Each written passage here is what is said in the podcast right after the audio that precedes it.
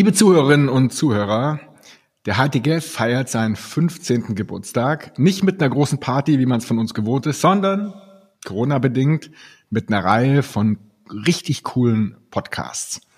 15 Minuten, 15 Podcasts, 15. Geburtstag. Mein Gast heute ist Ralf Rottmann. Und der Ralf ist so eine Art Superheld. Äh, oder man könnte auch sagen, äh, erfolgreicher Seriengründer, erfolgreicher Seriengründer und hat gerade erst äh, letztes Jahr im Dezember seine zweite Firma Grandcentrix, wo wir der Seed-Investor waren, äh, sehr, sehr erfolgreich verkauft an Vodafone.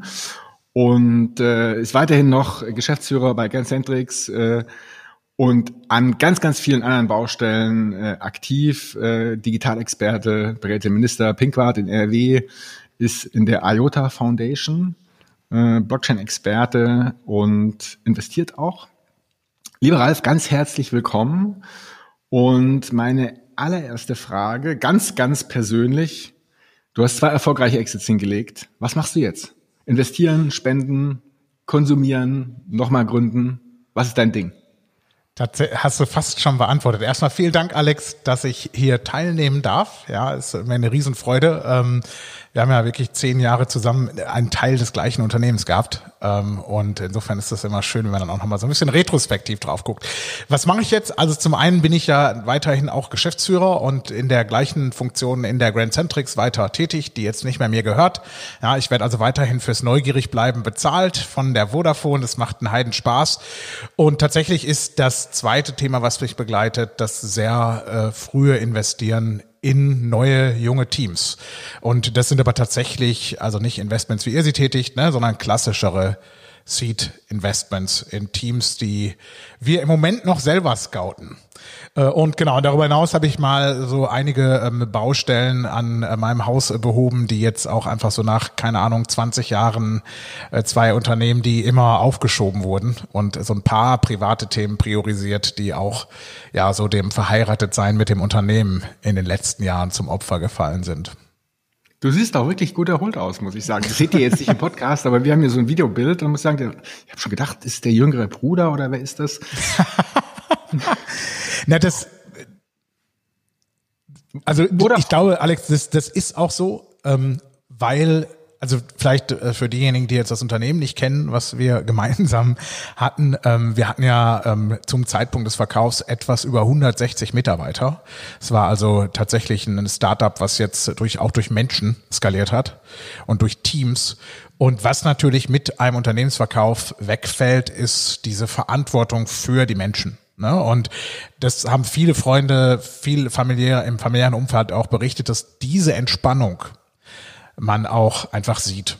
Ne? Und das ist auch so. Also der Teil fühlt sich tatsächlich bei aller Melancholie, dass so das eigene Unternehmen dann auch irgendwie so weg ist, in Anführungsstrichen, ist ähm, dieses nach, nach 20 Jahren immer the last man standing sein, ist einfach, dass die Verantwortung jetzt auf jemanden übergeht, das jetzt noch dazu in Corona-Zeiten, ne, was ja auch viel geändert hat, auch nochmal mit einer ganz, mit einem ganz anderen Hintergrund steuern kann, das äh, ist schon auch eine Erleichterung. Das nimmt eine Last von den Schultern, die du ja als, als Inhaber und Gründer immer trägst.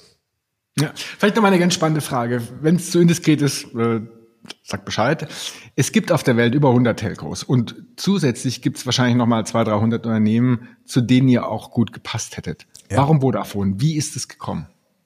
Das Alex, die kann man ganz straight beantworten und so habe ich sie auch beantwortet, wann immer ich gefragt wurde, weil es schlicht die Wahrheit ist. Das ist am Ende eine ähnliche Bauchentscheidung gewesen wie fast alle wesentlichen Entscheidungen von Martin, meinem Mitgründer und mir auf der Reise, die die Grenztex genommen hat. Natürlich, äh, klar, ne, da gibt's betriebswirtschaftliche Rahmenbedingungen etc., das braucht man alles keinem erklären. Also es war auch ein äh, guter Deal in sich, aber mhm. für uns war ja klar, wir bleiben hier auch nochmal, das darf man sagen, bei aller Verschwiegenheit, die solche Exits ja auch immer dann mitbringen. Ähm, wir sind nicht äh, an das Unternehmen gebunden. Ja, also wir haben ja keinen Exit gemacht, wo unser Verweilen im Unternehmen Teil des Verkaufsprozesses war, sondern wir könnten auch einfach kündigen und aufhören. Und wir sind beide noch da. Und äh, wir tun das, weil wir Überzeugungstäter sind. Und ähm, auch diese Akquisition war eine Überzeugungstat. Die Menschen bei Vodafone, Vodafone ist ein Konzern, braucht man sich nichts vormachen, ist ein Telco, ja, hat äh, alle Compliance-Themen, wird SAP eingeführt, hast du alles, was du so hast, wenn du ähm, Tochter eines Konzerns wirst. Aber Vodafone hat extrem kompatible Menschen und das war uns wichtig. Also es ist eine Kultur, dort in Düsseldorf, die nicht weit entfernt ist von unserer Firmenkultur und unserem Werteraum, in dem wir uns mit der Firma immer bewegt haben. Ja, super. Ganz, ganz äh, tolles, äh, tolles, äh, tolles Statement, tolle Begründung. Äh, am Ende ist es ein People-Business. Wir blicken mal zurück. 15 Jahre sind wir jetzt alt geworden. Äh, ja. Du kennst die Zeit äh, aus deiner eigenen Unternehmerzeit. Was hat sich getan? Was waren die äh, Dinge, die sich jetzt äh, verändert haben? Wo siehst du die Startup-Landschaftsszene äh, besser, anders, vielleicht auch nicht besser positioniert als vor 15 Jahren? Ja, also ich, ich finde, wir leben, äh, ja, also es ist natürlich jetzt eine sehr spezielle Zeit, in der du diesen Podcast machst, ähm, äh, weil ich, also ich habe äh, beim, beim, bei der Vorbereitung habe ich so ein bisschen bin ich immer wieder auf diese Gegensätze gestoßen. Ja, ich glaube, heute ein Startup zu gründen oder vielleicht ein junges Unternehmen zu haben, einerseits enormes Potenzial, weil so Themen wie Digitalisierung jetzt tatsächlich so Mainstream-Themen werden, auch wenn jetzt gefühlt die halbe Welt denkt, Homeoffice wäre Digitalisierung, was es ja nicht ist. Ja, also muss man euch ein bisschen vorsichtig sein. Nur weil jetzt die Leute zu Hause arbeiten, sind wir noch lange nicht äh, in der Digitalisierung Meilensteine vorangekommen. Aber ich glaube, da gehen eine Menge Türen auf. Also es gibt eine große Bereitschaft, äh, Themen auch anzusprechen und eine große Offenheit. Wir sind ja sehr stark mit der Grand Centrix in diesem gehobenen deutschen Mittelstand unterwegs, sehr stark Inhaber geführt, aber auch erzkonservative Unternehmen. Und bei den Gesprächen der letzten Wochen merkt man immer, es gibt Riesenopportunitäten jetzt und Riesenchancen, auch mit digitalen ähm, Lösungen, Geschäftsmodellen wirklich Innovation voranzutreiben. Auf der anderen Seite gibt es diese Zurückhaltung bezogen auf Expo Expansion und eben auf Innovationsthemen. Ja. Gleichzeitig glaube ich, ist ein Aspekt, dass Vertrieb ungemein schwieriger geworden ist. Ja, und ich rede jetzt nicht vom sozusagen selbstprovisionierenden Plattformgeschäft. Also wenn du anonyme Kunden bedienst, ist es, mhm. hat sich dann nicht so viel geändert. Da ist es wahrscheinlich ein bisschen, ein bisschen besser positioniert.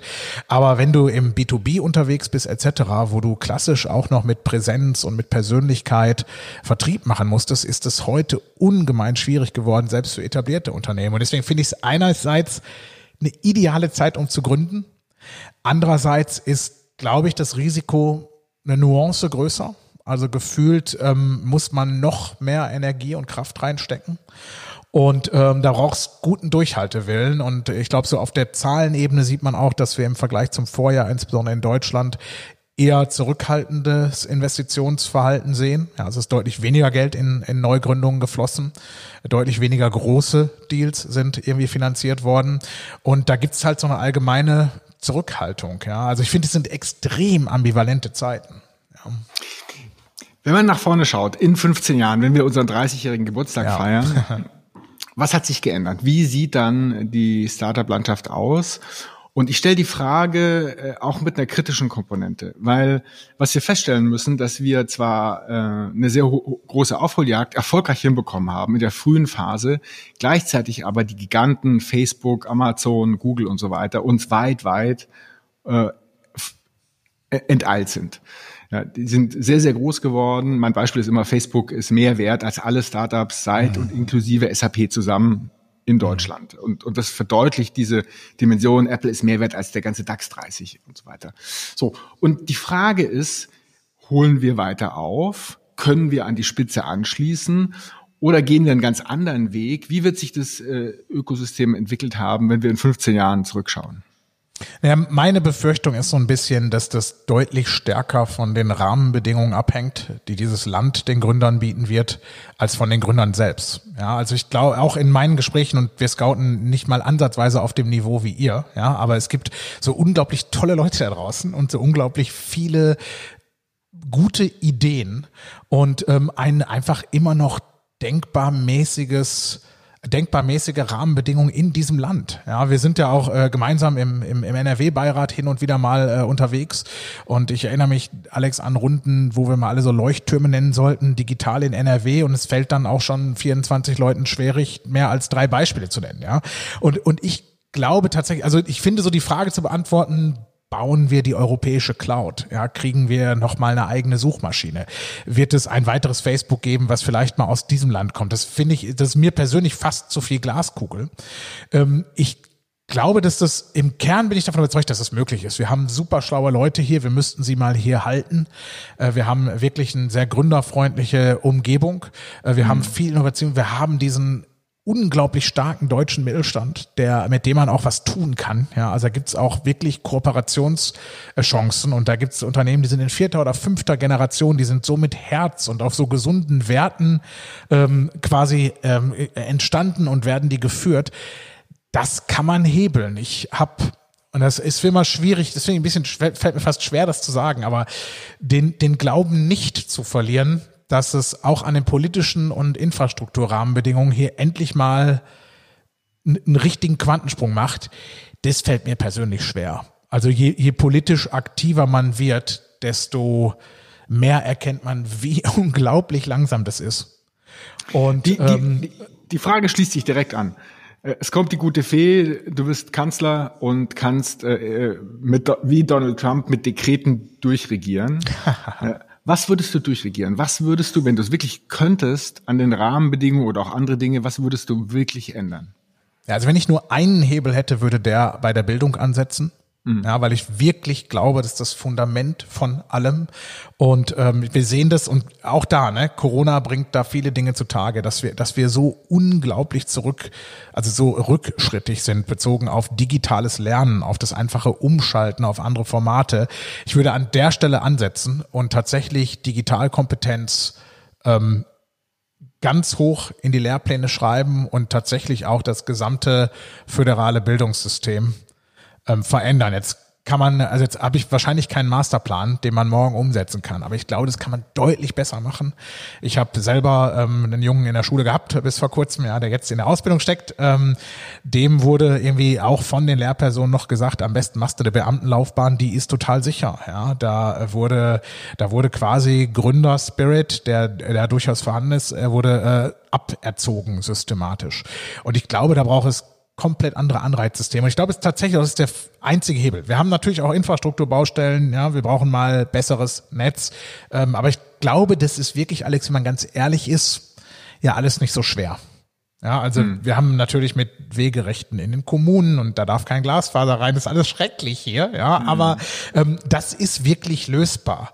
Fundamental müssen wir an diesen Bildungshebel, um, um einfach die Menschen, die uns die Facebooks bauen, von denen du gerade gesprochen hast, um die voll zu empowern. Und das passiert einfach, also zumindest in meiner Wahrnehmung, extrem wenig, extrem mhm. wenig. Und dann glaube ich tatsächlich auch, dass sich das in so einer Eigendynamik, in einer Kaskade äh, verselbstständigt. Und ich gebe da auch, ähm, ich habe da auch Hoffnung. Ist ganz interessant. Ich weiß, ich soll mich kurz fassen, aber wir können es ja schneiden, ja. Ähm, als, als, also Barack Obama hat in seinem letzten Interview ähm, wurde er gefragt, was so sein ein Wortbegriff für die Zukunft ist, wo er jetzt das Weiße Haus verlässt. Da hat er gesagt Hope.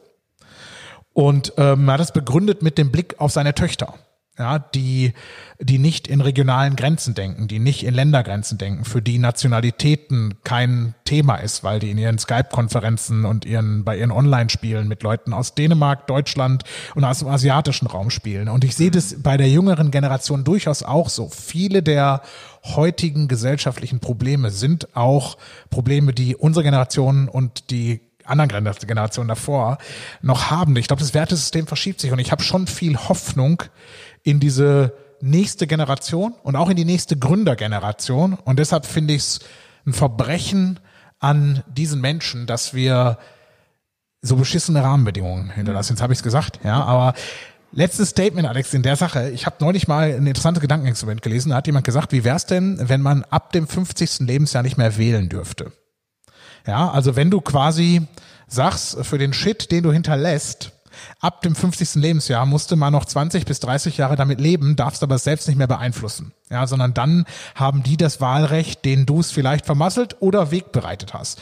Und wenn man das mal weiterdenkt, finde ich, ist das ein sehr interessantes Gedankenexperiment, was uns vielleicht mal auf die Idee bringen sollte, mehr darauf zu achten, Rahmenbedingungen und Nährboden zu schaffen für die Leute, die hier die Karre aus dem Dreck ziehen müssen.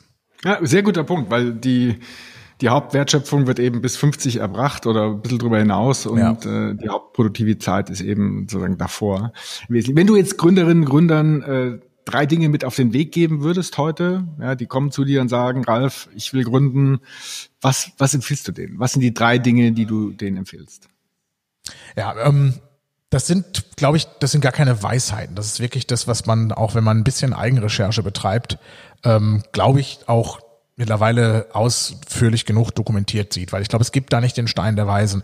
Ähm, hire your weaknesses, ja, ähm, war jetzt ein Anglizismus, also dass die Menschen um sich herum versammeln, die die eigenen Schwächen ausgleichen, das äh, haben wir wirklich äh, gut hingekriegt. Das ist nicht immer so einfach, ja, man muss ja auch erstmal auf seine eigenen Schwächen gucken und denen irgendwie offen begegnen, aber das ist ultimativ wichtig, dass man ein komplementäres Team hat und das ist einfach Gold wert. Ich meine, du kennst hier meinen Co-Founder, den Martin, wir könnten mhm. unterschiedlicher nicht sein, aber im Kern sind wir so Single-Likes, ja, und äh, haben aber ergänzen uns hundertprozentig. Also ich glaube, das ist total wichtig, hire your weaknesses.